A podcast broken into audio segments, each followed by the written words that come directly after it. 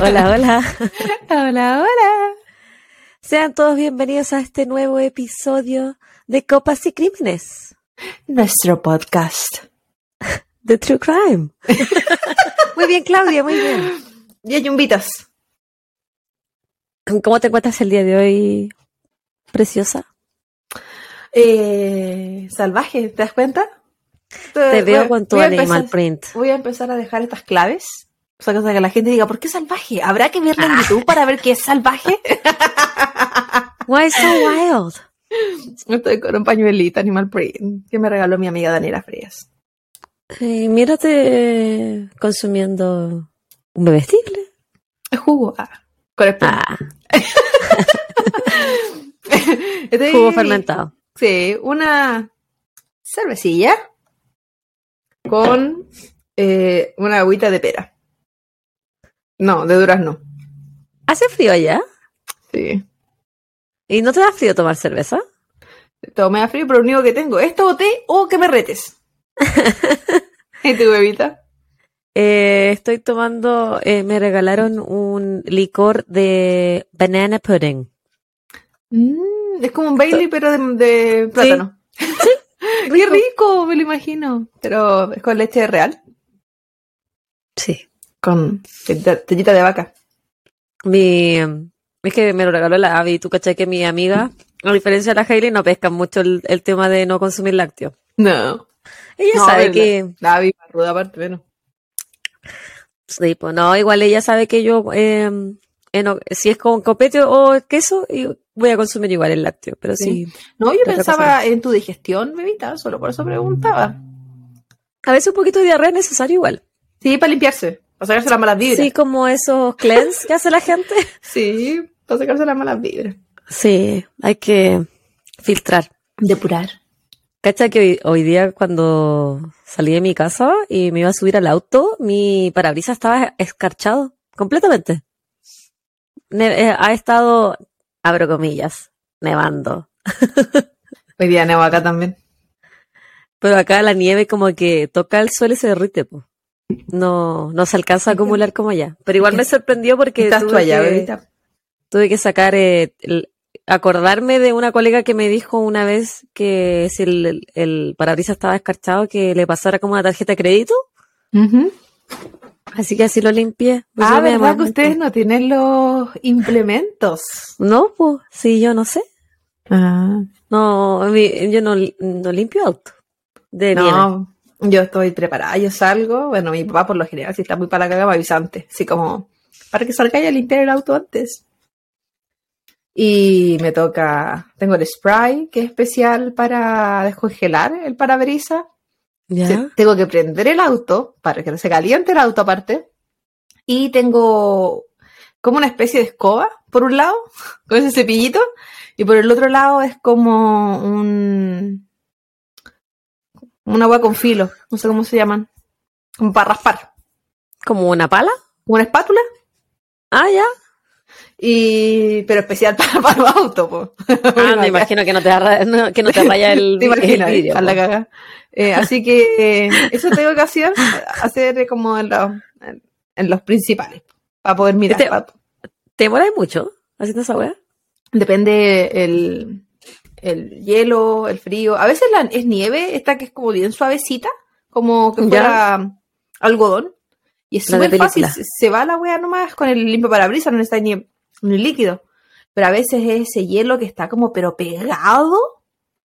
Y ahí recomiendan eh, como poner una bolsa con agua y supuestamente pasar esa bolsa por encima del vidrio y te, con eso te va limpiando la wea.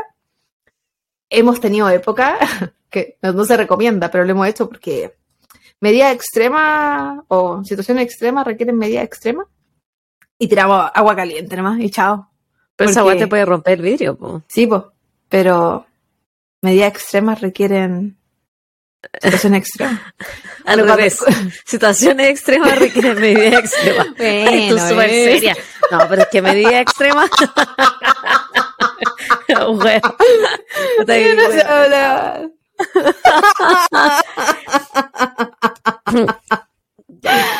Aprovechando que la Claudia no sabe hablar, eh, vamos a empezar con los saludos de esta semana.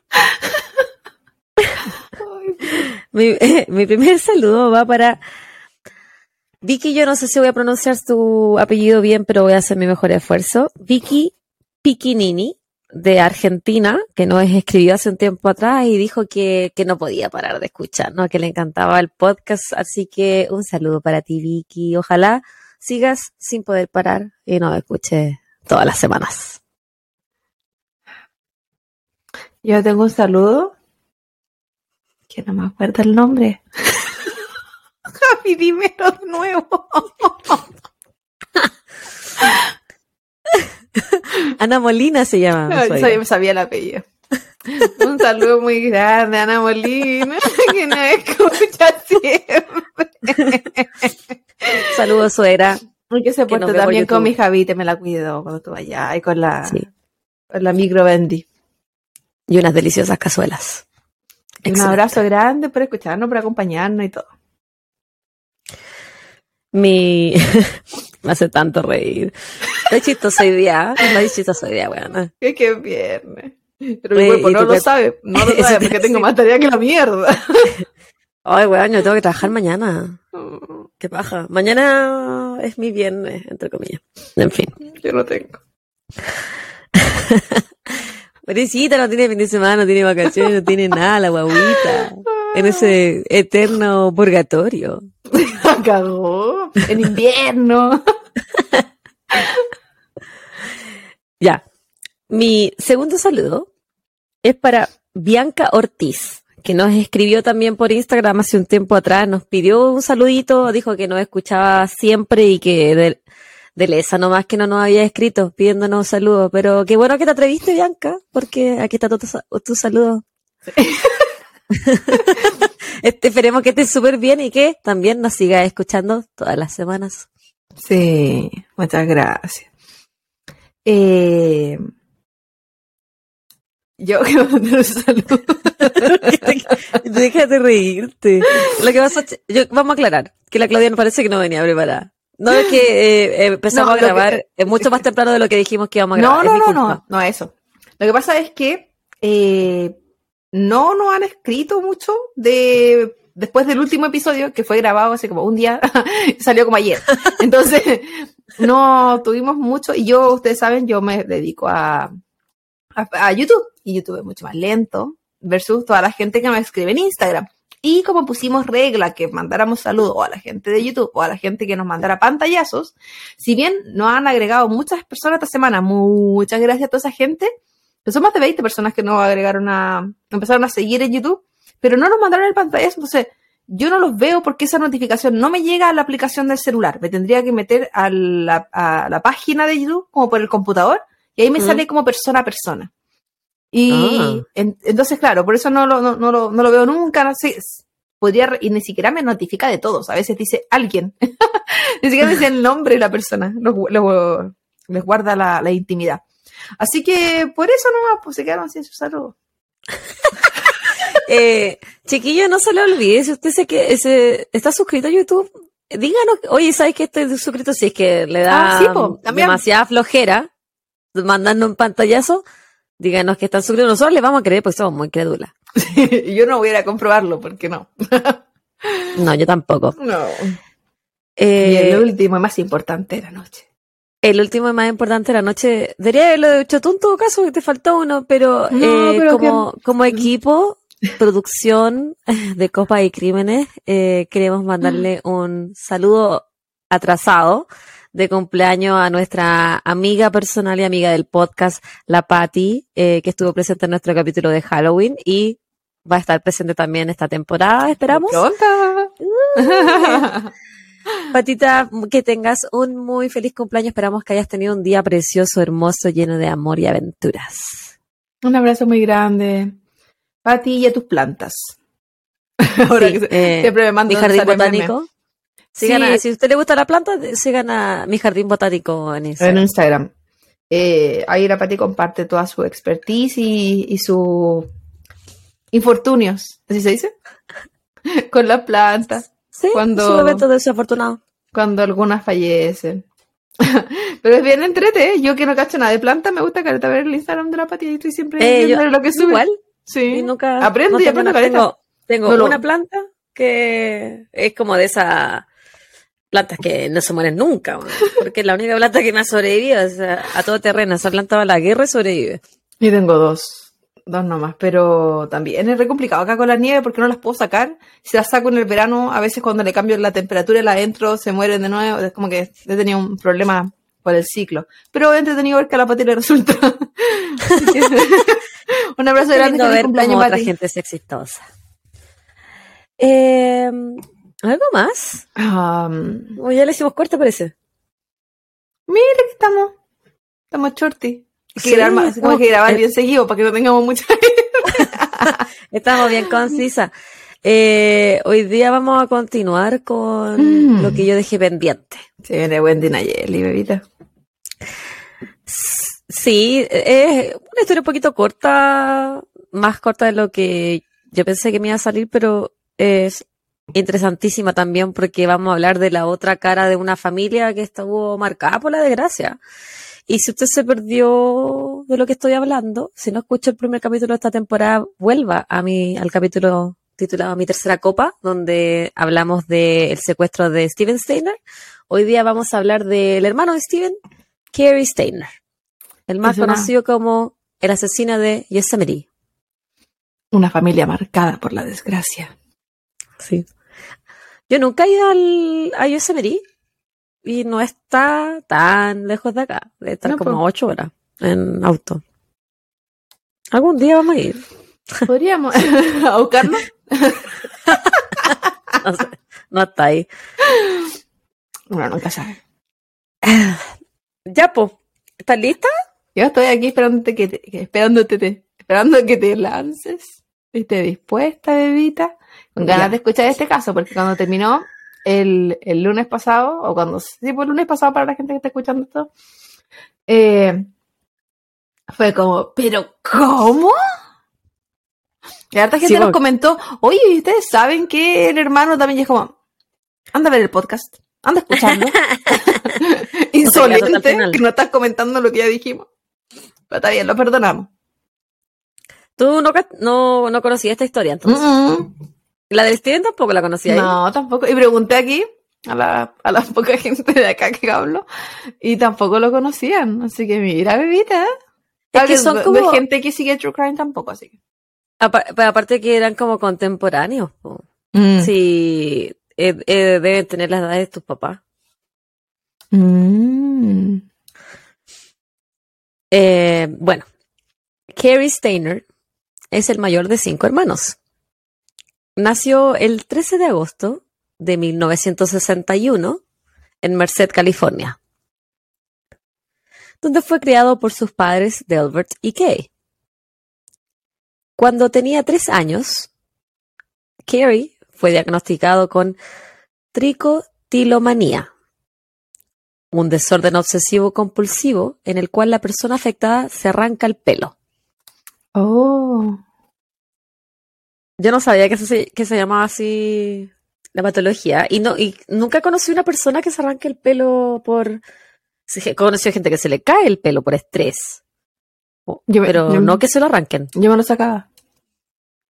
¿verdad? ¿Mm? Cuando, pero no, eh, yo he visto a la gente que tiene esa enfermedad y no es como yo. Yo, yo me tocaba el pelo y cuando sentía que un pelo era muy grueso, me lo sacaba. Eso lo hice como entre los 16 y los 19 años. Pero yo era un bicho raro, porque mis compañeras del colegio también lo hacían. Y siempre hablábamos que era, ay, este pelo que feo, y lo sacábamos. Ay, no, pero es que estos son eh, montones por de montones, pelo, por eso sé, por- po. Sí, pues yo me sacaba el pelo, pero no como esa normal, no soy per- persona, gente no me juzgue. no, pero no, y sobre todo en situaciones como de estrés, me acuerdo de la época de la PSU, me quedé con pela, pero en- pero esta gente que tiene esto, en verdad sí tiene pelones grandes, así como que hubiesen tenido alopecia. Sí. Bueno, yo tuve una compañera que se sacaba las pestañas Mm. y yo no, me lo encuentro doloroso. no sé por qué se así ese daño, pero obviamente. pues, Como yo. no. po. A pesar de que Kiri pasó por tratamiento médico, sufrió bullying por las, por las partes calvas que tenía en su cabeza, ya que él sigue con este desorden compulsivo hasta su época de educación secundaria. Ya hasta teenager todavía pasó por esto. A sus siete años, él comienza a tener fantasías sobre secuestrar mujeres y asesinarlas. A pesar de esto, lo que le dio un vuelco a su vida fue el secuestro de su hermano menor Steven, quien estuvo en cautiverio por más de siete años. Mientras Steven estaba secuestrado, su hermano Kerry tomó el rol de adulto. Intentaba ayudar en la casa, con sus hermanas pequeñas, pero Kerry, quien aún estaba en sus años formativos, anhelaba la atención de sus padres. Delbert y Kay se vieron con justa razón sumamente afectados por la pérdida de Steven y no le prestaban atención a Kerry, más que nada lo descuidaban. Hablamos de eso la semana anterior, hablamos del comportamiento de, que tenía Delbert, que salía por largos periodos en el auto buscando a su hijo y que Kay estaba como obsesionado un poquito con no salir de la casa. Entonces, obviamente hubo una negligencia afectiva y se... Es, complejo, es como cuando las familias tienen un hijo con una enfermedad muy grave o terminal. Y lamentablemente esos, los que pagan fuerte por eso son los otros hijos. Sí. Más tarde, Kerry diría que este abandono de sus padres lo afectó profundamente y que él creía que influyó en gran parte para que él se convirtiera en un asesino. ¿Tú crees? Yo creo que si puede haber existido un trauma emocional por haber sido dejado de lado, no sé si esto puede justificar lo que él hace, porque su comportamiento, o sea, él ya a los siete años admite haber tenido fantasías de mm, secuestrar y asesinar mujeres. Y esto a los siete años fue antes de que secuestraran a su hermano. Complejo. Yo no sé qué trauma pueda justificar que tú hagas lo mismo que te hicieron. Según el propio Kerry, él fue abusado sexualmente por su, su tío, Jesse, cuando él tenía 11 años de edad. Más o menos la misma época que su hermano fue secuestrado. A pesar de que Kerry era un niño muy inteligente y era parte de los escolares destacados de su colegio, él seguía teniendo fantasías perturbadoras que involucraban la violación en manada de mujeres. Y él, bueno, que para hacer una violación en manada igual tenés que juntarte con gente que tenga tus mismos problemas mentales. Pero él fantaseaba con, con esto. Sí, pero en ninguna parte leí que tenía, que tuvo amigos que eh, tuvieran esta fantasía, por suerte. Estaba, estaba solo él y, sus ganas. Él y él. Él y sus otras personalidades. Durante su adolescencia, él le mostró sus genitales a una amiga de una de sus hermanas mientras ella estaba en la casa de los Steiner durante una pijamada. A la edad de 18 años, Kerry fue votado como el estudiante más creativo de su generación por los dibujos que hacía para el diario escolar. Él hacía como una especie de cómic. Ya.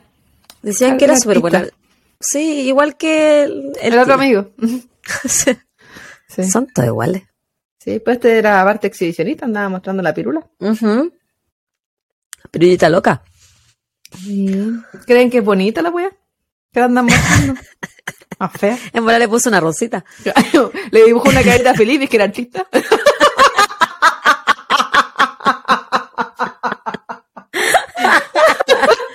Oh. Oh. Le hizo todo un cómic. Qué enferma que soy. En 1980, cuando Steven escapó de su secuestro, se volvió una sensación mediática. También lo hablamos la semana pasada. Esta vez no eran solo sus propios padres quienes le prestaban toda la atención del mundo a Steven, sino que también los medios de comunicación. Se hicieron miniseries y libros sobre la vida de Steven, todo, mientras Carrie, de 17 años, intentaba llamar la atención de sus progenitores, pero sin mucho éxito. Y aquí fue cuando eh, dije también la semana pasada que él empezó como a abusar de las salidas, del exceso de alcohol. Claro, y los papás estaban preocupados. Sí. En, en 1989, Steven Stanley murió trágicamente en un accidente automovilístico a sus 23 años. Y un año más tarde, el tío Jesse, con quien Carrie vivía, murió asesinado. Ah, vivía con él. Sí, él vivía con este tío Jesse, pero nadie sabía que se suponía que Jesse había sido su abusador. Él lo dijo mucho después. Y él, él- cuando vivían, él era menor de edad, ¿cierto? Cuando vivía ahora con este tío Jesse ya era mayor de edad, porque eh, fue cuando murió Steve, después de que murió Steven. Entonces- Él estaba en sus veintitantos. Qué acuático. ¿Se ¿Habrá sido, la, abusador. ¿Habrá sido la normalización o el querer hacer que nunca pasó nada? Que él, quisi- que él aceptara porque en tu adultez podéis decidir dónde vivís, po. Un recuerdo bloqueado también. No, pues era el único que sabía y si ahora se sabe es porque él lo contó. po. Así que tan Sí. bloqueado. Pero quizá en, e- eh, quizá en ese momento era un recuerdo bloqueado y lo logró desbloquear después porque él lo contó mucho después. ¿Sabes qué habrá sido? Acuático. Bueno, su tío Jesse murió asesinado. Le dispararon en su propia casa. Y este asesinato nunca encontró culpables. Misterio sin resolver. Fue Jesse. Es luego de la muerte de Jesse que Kerry admitió haber sido abusado por su tío. Entonces, mi teoría, ¿Qué y la de algunos fandom, claro, eh, eh, que busqué por ahí era que Kerry había asesinado a su tío. Igual es- no es Muy algo, probable. algo Yo "Oh, pero creo que es ¿cómo?". muy probable.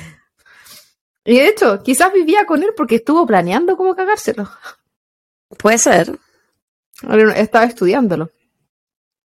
En 1991, Kerry intentó suicidarse con monóxido de carbono. Obviamente este intento fue fallido. En el 95 fue internado en un hospital psiquiátrico, del cual fue dado de alta luego de pasar por un tratamiento, entre comillas, exitoso. En 1997 fue arrestado por posesión de marihuana y metanfetamina. Sin embargo, estos cargos son anulados eventualmente y Kerry nunca conoce lo que es estar dentro de una celda. Que eran, porque eran Es- bueno, no son cargos que uno dice hoy nada, pero no es cargos terribles. En la, para la época eh, que te pillaran con marihuana era, bueno, lo peor era, era ahí un narcotraficante. Claro. Pero claro, las no metanfetaminas. No es que yo esas las defiendo. No, mentira. No, pero eso está Eso no bien. hace nada. No se hace- hace bien para bajar de peso. No, eh, a lo que iba es que no son cargos así como de asalto con un arma de fuego o No, había violencia. Era como. Claro, no son cosas violentas la que la ha hecho hasta ahora. Es- bueno, se supone que si el tío murió, quizás.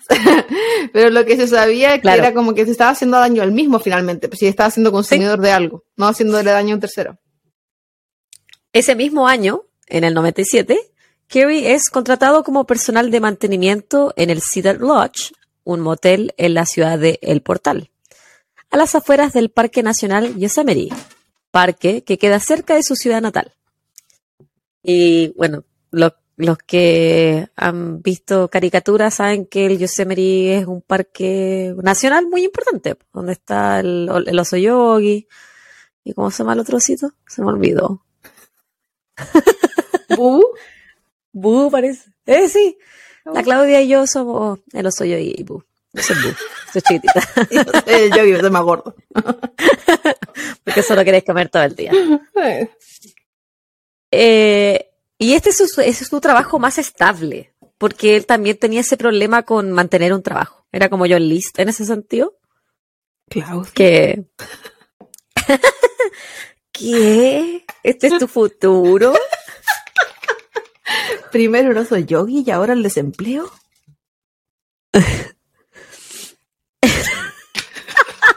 Oye, termina como Winnie the Pooh. No, oye, partí diciendo, ahí me saco el pelo. Bueno, quiere decir que ya soy la reencarnación de esta persona.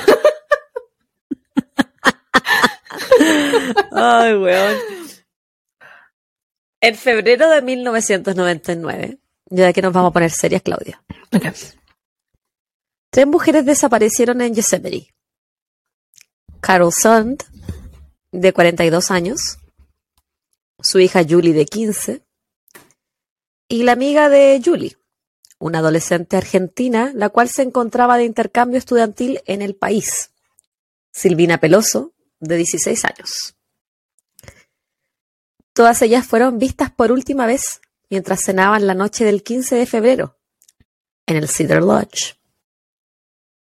Ah, chica. Sí. Las tres se habían estado hospedando en Cedar Lodge y su desaparición inició un gran despliegue policial, policial, luego que ellas no llegaran a tomar su vuelo de vuelta a Eureka. La policía entrevistó a todos los empleados de este lugar, incluido a Kerry, quien no levantó sospechas al tener una actitud calmada cuando hablaba con la policía, y porque éste no tenía récords criminales. El 19 de marzo, a los pies de, una, de la colina Sierra, cerca de un camino abandonado, la policía encontró entre árboles el auto quemado que Carol había arrendado. En el capot decía, eh, escrito como casi como con una llave cuando rayan la pintura de los autos, tenemos a Sara. Dentro del auto, en el maletero, se encontraban los cuerpos quemados de Carol y Silvina.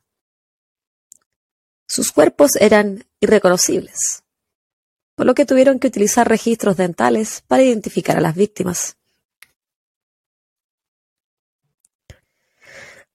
Poco tiempo después de estos hallazgos, el FBI recibió una carta que decía, comillas, nosotros nos divertimos con esta. Debajo de esa nota había un mapa dibujado a mano, el cual tenía la información de dónde encontrarían el cuerpo de Julie. El 25 de marzo, y seis semanas luego de su desaparición, el cuerpo de Julie fue encontrado en un reservorio ubicado a 30 millas de donde habían encontrado los cuerpos de su madre y de su amiga. Julie había sido envuelta en una manta rosada, la cual provenía del Cedar Lodge, el último lugar donde se había visto a las tres mujeres con vida. La adolescente de 15 años se encontraba completamente desnuda. Permiso, medio sed. Beba, beba, refresquese. Qué terrible la wea. Por eso te dije que no íbamos a poner seria. Igual, similar al caso anterior, que una persona pudiera ser capaz de reducir, inmovilizar y hacer tanto daño a un grupo que Mm. como es más grande en número y aún así es, yo creo que tiene que ver con el miedo, bueno, aparte que puede existir alguna arma, pero tenemos que, bueno, que por el mismo, el miedo. El miedo a haznos lo que sea, o te hago caso pensando que eso me va a salvar. Y finalmente, no, pues le- solo le entrega el control total. Es eh, lo que tú dices es como súper importante, es el miedo es paralizante. Sí, pues. Y yo creo que es como, bueno, se su- supone que hay, hay tres respuestas de- del miedo, pues, como aquí te enseñan cuando están los tiroteos del fight, fight, flight o freeze. Yo creo que solamente me paralizaría. No Ah, sé si haría algo más. No, yo también. Y lo, lo, peor es que no pienso. Entonces, si me están dando alguna indicación o me están pidiendo que haga algo, probablemente tampoco lo haría. ¿Lo haga mal? Lo, lo, haga mal, porque cuando estoy como puesta a prueba, tú lo sabes, Evita, me has visto en acción. eh, yo me quedo en blanco, yo no pienso. Entonces, peor. Pues, no eres porque... buena bajo presión. No, no. Si necesitan salvar a alguien, yo no lo voy a salvar. Lo más probable es que yo quede ahí mirando cómo pasan todas las cosas. Puta, que depende de la situación igual. Yo siempre me imagino como con un asaltante, un tiroteo, pero hay otras situaciones en las que yo sí he sabido reaccionar, pero porque no me involucran a mí directamente, ¿cachai? Como, no sé, paciente le pasa algo, ¿cachai? Cosas así. Estoy siento que nunca he sabido reaccionar. En, la, en, la, vida, en cualquier, en cualquier situación. da lo mismo lo que me pongan por delante. Yo no sé reaccionar. No, da por ejemplo, te voy a decir que no supe. y que no sabré si pasa de nuevo. Porque no aprendo. Ya. Tanto el FBI como la policía local comenzaron a encarcelar a fugitivos o presos en libertad condicional que se encontraban en el área. Estaban convencidos que estas personas podían ser los culpables de estos horrendos asesinatos. O sea, literalmente ellos eh, hicieron como un rastreo de todas las personas que estaban en la ciudad, en el pueblo, aledaños a donde habían encontrado a los cuerpos de, de estas personas. Y si tú estabas eh, eh, violando tu de libertad condicional o si tenías como prontuario, era como casi como que te encarcelaban. Y listo, solucionamos el problema. No la solución fácil. Con la captura de múltiples ex convictos de violación o asesinato, las autoridades hicieron saber que el público estaba a salvo mm. y que el turismo en el parque de Yosemite podía continuar, que era lo, eh, algo muy importante. El, sí, el turismo. Está preocupado el dinero. Bueno, esta, eh, la ciudad donde se encuentra la más cercana a Yosemite, como que viven de eso nomás. Es como un pueblo chiquitito todo eh, en torno a eso. En torno a eso. Y es así como pasaron los meses, Claudia. Y llegó el verano al hemisferio norte. El 22 de julio de ese mismo año, la naturalista de 26 años Joey Armstrong es asesinada en Yosemite Park. Su cuerpo es encontrado cerca de la cabaña donde ella se estaba hospedando. Joey había sido decapitada. Algo suave. Sí. Eh, iba en incremento la, el sadismo aquí, ¿ah? Pues siento que partió alto. Bueno, sí, porque partió con tres, pero. No, imaginemos que partió ninguna con fue el tío. decapitada. Imaginemos que partió con el tío. No. Joder, vale. El tiro matar. Tal. El, el, los peldaños anteriores, ¿dónde quedaron? Ah, Como a eso te todo, para qué. Y después Como los de, los de crueldad, eso, eso, a eso te referí. Como después- que no hubo. No, pues no, se supone que experimentan con animales primero, o cosas así, y como que se van, eh, van aumentando su propio umbral de maldad, pero Se supone. este no, se lo va de paseo. A no ser que haya cosas que uno no sabe, también es eso. Siempre También puede puede haber... ser. Yo no encontré nada que dijera que, como, como lo dijiste tú, que tuvo eh, crueldad con animales o que se me, eh, como Sí, que pero es que era, na- no sé, nadie, nadie le tomaba atención, nadie le tomaba atención, entonces quizás nadie lo vio. Puede ser que no haya sido registrado también, pues. ¿Mm? Testigos visuales indicaron que el día antes que desapareciera Joey, habían visto un auto azul, Scout Internacional, del año 1979, afuera de la cabaña donde se estaba quedando Joey. Los detectives fueron capaces de rastrear este auto y encontraron que estaba registrado a nombre de Kerry Steiner. De esta forma, el hermano mayor de Steven se convirtió en el principal sospechoso. Kerry es detenido en una comunidad nudista en Wilton, California. Al ser arrestado, le- él le ofrece a la policía confesar el asesinato, a cambio de pornografía infantil, diciendo lo siguiente. Es asqueroso, enfermo y pervertido. Lo sé. No me puedo ir a prisión por el resto de mi vida y ser feliz sin haberlo visto. Esto es lo que se supone que él le dice a la policía al momento de hacer esta petición de que le dieran pornografía infantil. Por supuesto, los detectives se rehusaron a cumplir con sus deseos y Steiner confesó el crimen de Joey de todas maneras. Nunca entendí por qué dijo eso. Es como que hay que entender su mente tampoco. Nunca entendí Bueno, por qué decapitó a alguien. Como que, Bueno, en el capítulo ant- anterior nos dedicamos a tratar de entender el, el no, actor pero de Tila. esta, esta persona sabemos que tiene problemas desde de abandono. Desde que se saca el pelo. de- no, vaya, antes de eso. Eh, pero siento que lo de él no era tan. Pues fuera la violación del tío, eso claro que sí. Pero lo de él quizás era más necesidad de atención que falta de atención. No es que no la atención no, la- no la recibiera. No es que no hubiese una casa, no es que no hubiese una familia, no es que no hubiese alguien ahí. Sino que él quería más, porque el de al lado tenía mucho más. Porque no se sintió prioridad, quizás. Que no ah, le faltó a alguien que le recordara lo importante que era. Mm. Pero, y nuevamente, fuera de lo que pasó con el tío que él contó, ¿qué otra violencia ejercieron contra él?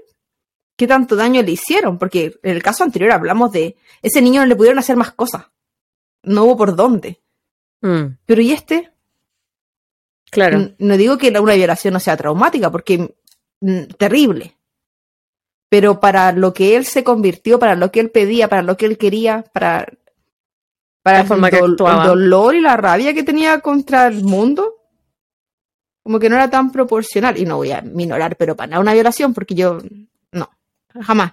Pero siento que su odio contra otros por algo que le hizo su propio tío, pues yo hubiese entendido que mató al tío, por ejemplo, que odiara a la ahí. que odiara a la familia. Pero que empezara a pedir pornografía infantil. No, a mí no me. No, a mí no tiene sentido. No tiene ni pie ni cabeza. Entonces, como que, claro, falta. Porque aparte que él nunca demostró, de las cosas que yo leí, que a, es ser un pedófilo. Entonces, ¿esto es porque quería llamar la atención? ¿Es porque quería que. Yo siempre pensé encima? que quería llamar la atención cuando pidió eso, porque lo hace como más notoriedad, ¿cachai? Quizás las muertes Porque- eran para llamar la atención si por algo dejaba notas. Quizás su, su agresividad no era eh, en contra de la víctima, como sí lo fue el anterior, que era como. Ah, bueno, también el otro también quería que lo, lo vieran, pero era más. te- le voy a hacer algo a la persona para que. porque el mundo se lo merece. Porque yo no tengo lo que él tiene. Pero en este caso es más. Voy a hacerle algo, porque haciendo este algo voy a conseguir algo que sería la atención, el reconocimiento, el que lo miren, el que lo busquen. Quizás nunca lo buscaron en su vida y les Yo creo faltó que sentir, sí. sentir eso. Él, él buscaba eh, notoriedad. Él ¿Mm? buscaba fama, él buscaba ser reconocido al nivel de su hermano. Que hablaran de que él. tenía, que tenía mucho que ver con celos. Y eso igual lo vamos a hablar un ratito después. Sí, yo creo lo mismo. Mientras él está en la cárcel, y antes de tener un abogado, el periodista Ted Rowlands entra a entrevistarlo. ¿Cachai? Como que el, el- este periodista, que era con hueón así como que decía el, el tiempo. Ya. Eh, un notero así cualquiera eh, sabe que él está en la cárcel y que ha confesado este crimen, entonces va y pregunta si puede hablar con él. Y como Kiri no tenía abogado, Kiri dice que sí, nomás y que entre que pase, casi, ¿cachai? Entonces se, se sienta a hablar con él y Kiri le dice que está dispuesto a hablar con él siempre y cuando Ted se contacte con productores en Los Ángeles para que hagan una película sobre sus crímenes. Quería creo que lo vieran. Sí, él, él quería ser reconocido como el asesino en serie de Yosemite, al final. ¿Sí? El papito. Una vez-. No, porque a él no le gustan estos temas. Una vez que el periodista se compromete a hacerlo, Kerry le dijo ser el responsable de los cuatro asesinatos que habían ocurrido en Yosemite, siendo que él estaba solamente preso por el de Joey. hasta ahora no tienen pruebas de que él sea el asesino de las otras tres turistas. En que la notoriedad, pues si se dio cuenta que su hermano era famoso, pero por un tema de um, crímenes y cosas que le habían hecho. Claro. Dijo, ¿Qué esta es la qué- mía. ¿Qué pasa si nunca fue verdad que lo que abusaron de él? Del Carrie. No, el tío. Sí. ¿Y que lo mató porque sí o que simplemente no lo mató y se está aprovechando como la situación? No, Puede que- ser, porque no o sea, es comprobado. po. Claro, es que eh, él nunca reconoció que él fue el que mató al tío. No, Lo hubiese reconocido si estaba matando medio mundo, si él... Él quería que pensaran que era el supermatador. el super matador. Se hubiera asesino. matador. Salas. Con esta información, el periodista da entrevistas a distintos programas de televisión y también le entrega esta información a la policía y al FBI, quienes y comienzan a interrogar a Kerry sobre sus crímenes. A continuación, voy a describir los hechos de los crímenes de Kerry. En caso de lo que yo diga afecte sensibilidades, por favor, sáltense esta parte. Menos tú, Claudia, que estaba obligada a escucharla.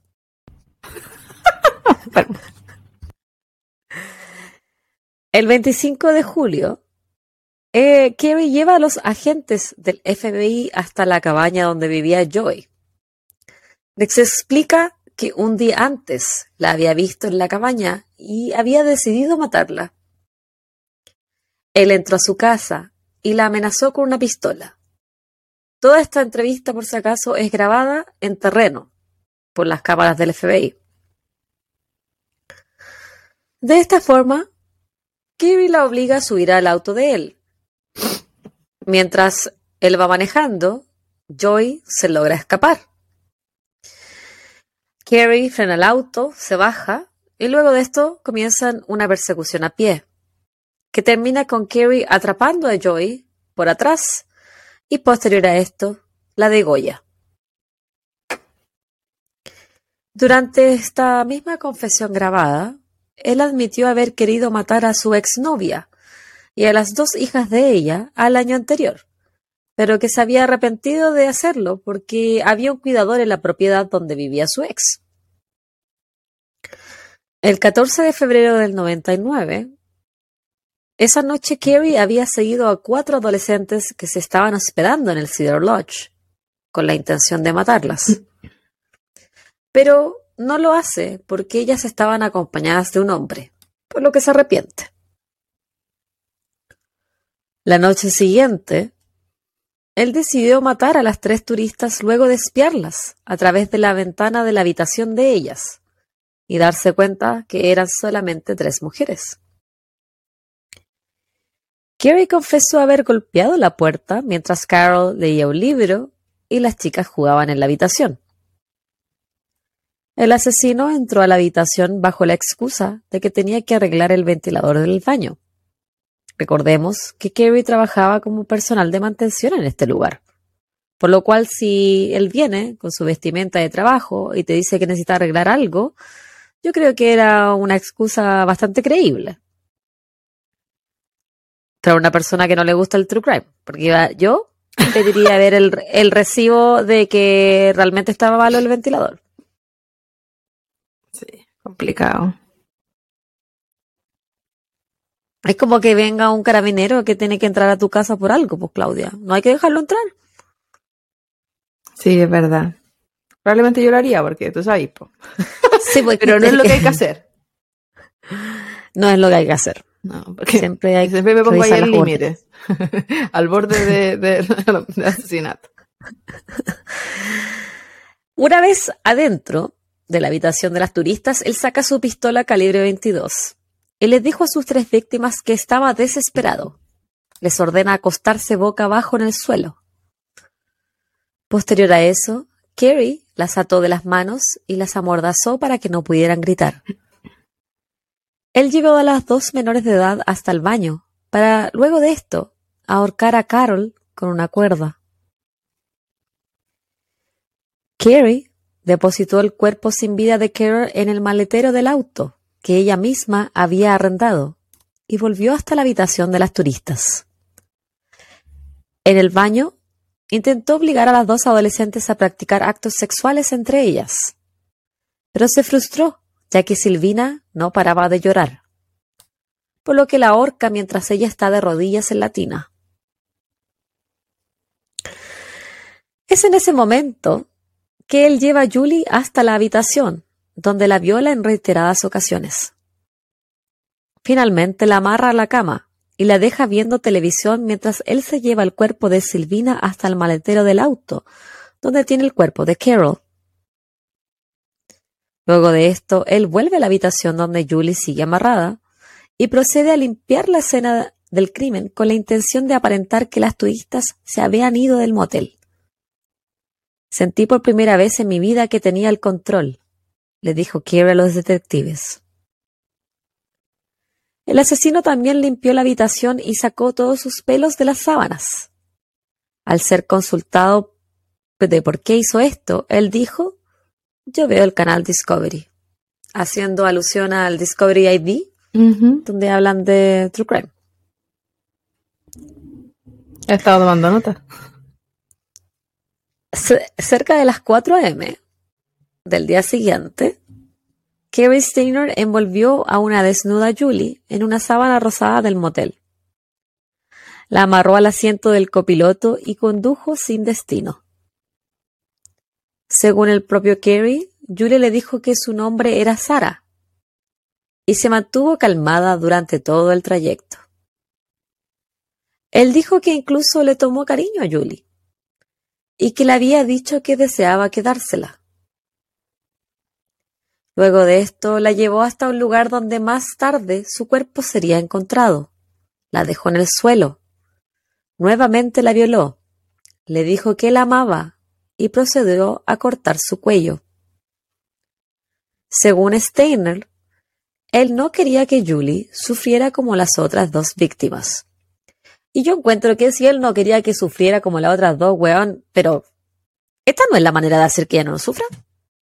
Yo creo que la peor parte se la llevó ella, porque las otras tuvieron una muerte mucho más rápida. Esta parte que tuvo que presenciar todo lo que pasaron las otras. Eh, Ser violada. Sí, constantemente por mucho más tiempo. Secuestrada, abandonada en un lugar, eriazo, porque era como a los pies de una colina. Y que un loco violado otra vez y, que te corten el cuello. Te amo. Sí. que yo creo que ante esas situaciones, en la posición de cualquiera de las tres, que me maten. Yo no, no me recupero del trauma, ni cagando. No sé si la eh, admiro a la gente con la fuerza de levantarse de este tipo de situaciones. Yo creo que tú te subestimas igual de lo que puedes y no, puedes curar. Imagínate, no me ha pasado nada en la vida y tanto tiempo de terapia. Imagínate, me pasa esa cuestión que me van a faltar vidas de terapia. Ay, con lo cara que es la terapia, conchito madre. Cari abandonó el cuerpo de Julie y condujo el auto hacia hasta dentro del bosque, lo que más pudo. Luego de abandonar el auto, él caminó hasta que pudo encontrar un taxi, el cual pagó con el dinero que le había robado a Carol de su cartera. Dos días más tarde regresó al lugar donde había abandonado el auto con los cuerpos de Silvina y Carol. Escribió Tenemos a Sara en el capot del auto y le prendió fuego, rociándolo con gasolina. Al ser consultado por el mapa con la nota que indicaba el lugar donde dejó el cuerpo de Julie, él dice que fue él el, que escribió esta nota, que utilizó la saliva de otra persona para sellar el sobre, porque no quería que se la encontrara por ADN. Lo que tiene mucho sentido considerando que él se dedicó a sacar como pelo por pelo de la sábana y del lugar donde estaba para que no lo pillaran por ADN y que limpió el lugar para que no encontraran sus huellas digitales tampoco. Era como que el amigo le faltaba ponerse de acuerdo con él mismo. ¿Quería ser famoso o no quería ser famoso? O, o quería hacer más. Pensó que eso era muy poco y le faltaba. Yo creo que quería hacer más y que lo pillaron porque, porque piensa lo que hizo con las tres turistas y, y la muerte, entre comillas, mucho más rápida que le da a la, a la naturista Joy. Y a él lo, lo pillaron porque su auto correspondía. Una agua tan banal como tu auto.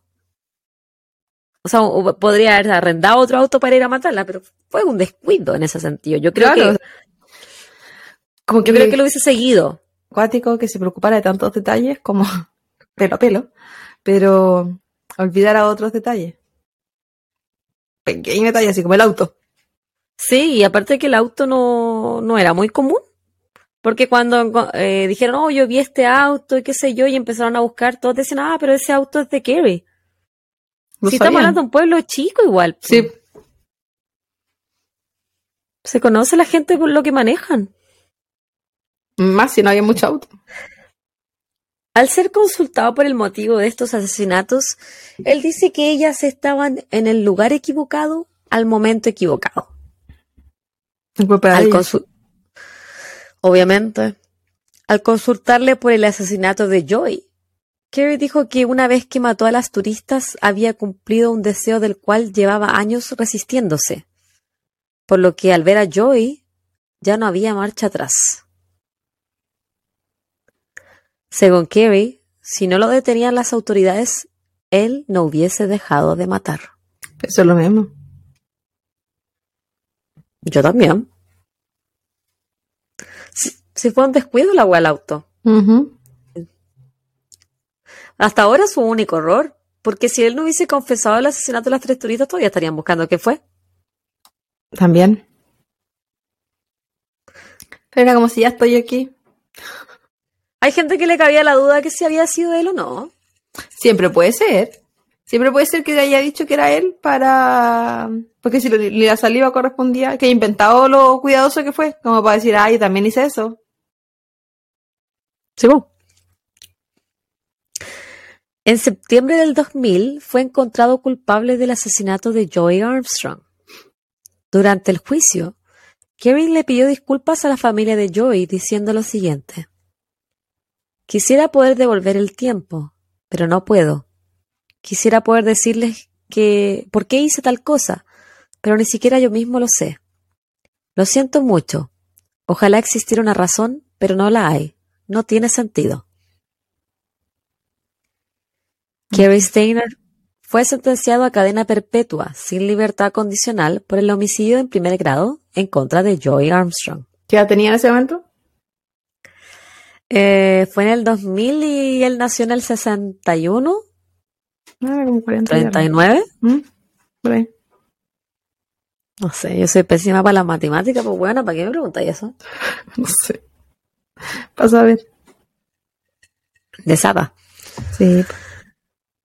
En julio del 2002 comenzó el juicio contra Kerry Steiner por el triple homicidio de las turistas en Yosemite.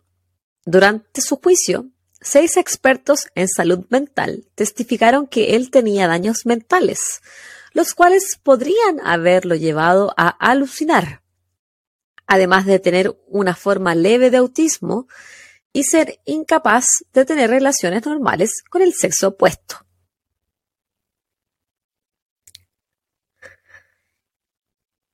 Yo no sé si una alucinación puede perdurar tanto como para que tú cometas un crimen que dura muchas horas. Puede ser. No sé cuánto tiempo duran las alucinaciones. No sé, o sea, a menos que haya tenido un brote maníaco. Mm. No sé. Oye, pero ¿qué tenía que ver que tuviera una leve forma de autismo? Yo creo que estaban describiéndolo psicológicamente nomás. Y es como. Y tiene depresión. y, le- y tiene ansiedad. Ya, Y le falta pelo. Y se saca el pelo. Su defensa también expuso el historial familiar de los Steiner, que incluía abusos sexuales, alcoholismo, que era muy común en su familia también. No, lo- no creo que lo nombré la semana pasada, pero la mayoría de los hombres de su familia eran alcohólicos, incluyendo a su papá. Cuático, ¿no? Pero no me sorprende. También- no, a mí tampoco. También nombraron el abandono emocional que Kerry había experimentado durante su niñez, adolescencia y adultez temprana. Estaban buscando causas que mitigaran Sí. su falta. Es que esa era su defensa. Su defensa podría haber sido Tratar, no tratar de hacer todo lo posible. crimen. Porque aquí él arriesgaba la pena de muerte, Mm, por eso. en este caso. Yo creo que querían evitar la pena de muerte, ya tenía cadena perpetua. ¿Y él quería evitar la muerte? ¿Pena de muerte? Yo creo, si es que su defensa lo estaba haciendo, tiene que haber estado de acuerdo. A pesar de estos antecedentes, él fue encontrado culpable de homicidio en primer grado en los tres asesinatos. Pero no tenía Durante la- pruebas. ¿Qué pruebas tenían? Eh, es que él describió todo, o sea, Mm. Claro, sí, sí, quizás como tenía que todo lo que él tenía decía información que no tenían cómo saber, quizás. Sí. Durante la fase de sentencia, los abogados de la defensa no pudieron demostrar que Kerry tenía enfermedades mentales durante los asesinatos a las tres turistas, como para poder justificar locura temporal. Por lo que finalmente él fue condenado a la pena de muerte. O sea, no pudieron eh, justificar un brote psicótico. Que no lo hubo. No, porque para hacer todo lo que hizo, estaba No. fríamente calculado. Había Aparte que él mismo dijo que la había espiado por la ventana. Siento que él se cagó solo con todo lo que declaró. Pero Sí. ni siquiera así se cagó porque quizás era lo que él quería. Hoy en día, Kerry Steiner cumple sentencia en California en el recinto penitenciario de San Quentin. Desde el 2006, y por decreto que abolió la pena de muerte en este estado, Kerry continúa con vida. Sin embargo, no tiene derecho a libertad condicional y pasará el resto de su vida tras las rejas. ¿eh? En San Quentin también se encuentra Scott Peterson, a quien, por cierto, se le negó su última apelación para un nuevo juicio y continúa cumpliendo cadena perpetua. Eso fue hace poquito. Es famosilla la cárcel esa. Sí, ahí están todos los, los más celebrity. Sí. El Charles Manson también está ahí, po. Todos los que buscan atención. Bueno, mi referencia. El documental Captive Audience de Hulu, eh, history.com, un artículo del 2009, Murderpedia, all that's, interest, allthat'sinteresting.com, medium.com, un artículo de diciembre del 2017, crimeandinvestigation.com.uk, People.com, un artículo de abril del 2022 y eh, criminalmindsfandom.com. Esas son mis referencias del día de hoy del caso de Kerry Steiner. Interesante. Lleno de enigmas, como con harta dudas de sobre él, sobre su actuar, sobre su pensamiento. Sobre su todo. Es como tanta notoriedad tú querías, realmente fuiste abusado. No quiero, no quiero así como Poner, poner en duda, el abuso sexual a, a una víctima, pero siento que todo lo que hacía él era tan en búsqueda de que me miren, que hablen de mí, de yo también soy importante. Eh, es complejo. Como venía ¿Sabrá? así, habrá nacido con, con todos sus problemas psicológicos, claro. Lo de los tres años te lo creo. La trico... Sí, Se me olvidó cómo se llama. que saca el pelo. ¿Y es pelado ahora? Y que, y que él haya dicho, eh, sí, igual es pelado. Y que haya dicho que a los siete tenía fantasías de... Weona, yo ni siquiera a los siete años yo creo que sabía que a la gente la podían matar. No tampoco. Y él tenía fantasías de secuestrar y asesinar a la gente. ¿Qué weá? Sí. ¿Cómo nacen esas fantasías? ¿Él vio algo? ¿Alguien le dijo algo? ¿O Se fue como de la se nada? tomó muy en serio. Los, Avengers o qué? ¿Qué podéis ver a los siete años que en verdad pensé eso? No, cacho. Eh, Mario Bros. cuando se roban a la princesa. Las piches. Sí, que nadie se muere o como que la gente... La gente. Lo que sea que hay en ese mundo. Tan bonito. Qué bonito. Lonquito. Eh, complejo. Pero, no sé, no sé. Al menos está preso. Y si bien no, no con la condena inicial, no lo van a sacar de ahí ni por si acaso el amigo. No. Que penca, que venga tu vida. De hay alguien que quería tanto atención para irte a, a un lugar donde nunca nadie te va a mirar. po. Su mamá en el documental de Captive Audience eh, no quiso hablar de él. ¿No? No. Dijo, no, yo de él no hablo. Así como que cambió ¿Ah, no totalmente existe? el tono de la conversación. No, no, no, como que él no existe. Dijo, no, yo de Kerry no voy a hablar. Y punto. Y como que le dije, no, pero es que bueno, es que como que te queremos preguntar. eh, y no. claro. Así- Es, no. tu hijo. Claro, eh, también es tu hijo. Pero, puta, no sé, weón, puede ser eh, vergüenza, negación, culpa. Yo como mamá me imagino que hay mucha culpa en, es- en el cuerpo de esa mujer. El papá No, de ellos es- falleció tiempo después. Él- También- él no estaba en la entrevista. Como conocer la versión de ella desde dentro de la familia. O sea, si un que está diciendo que nunca lo miraron, nunca nadie, ella podría decirse que eso es mentira. O sea, él, tiene el derecho a sentir lo que, él, lo que él quiera, porque no necesariamente lo que ella hizo es lo que él podía sentir. Pero, pero a veces hay gente que crea una historia en su cabeza que no es ni siquiera cercana a la realidad. Y, No y sé, su, pues, vida, no- su vida tenía muchas contradicciones. Y no es que él no tuvo pareja, tú misma dijiste, se quería matar a la hija de la pareja. Entonces, como. Tenía amigos. A la pareja y a sus hijas. a- a- al, al combo. Sí. Tenía como una vida paralela. Como que tenía diferentes personalidades. Weón, no. No misterio. Eh, claro, él es un misterio, pero está vivo Julio. O sea, nos podía decir, nos podía decir qué onda. Cuéntanos, A si- cuéntanos que. A ver pero, si hacemos como un en vivo con él. Ah. pero le creeríamos. Yo no creo. Esa es la, esa es la weá, po. Yo no sé qué creerle a él. Porque si bien él, obviamente, tiene que haber sabido detalles de la, del crimen de las tres turistas para que la policía les creyera.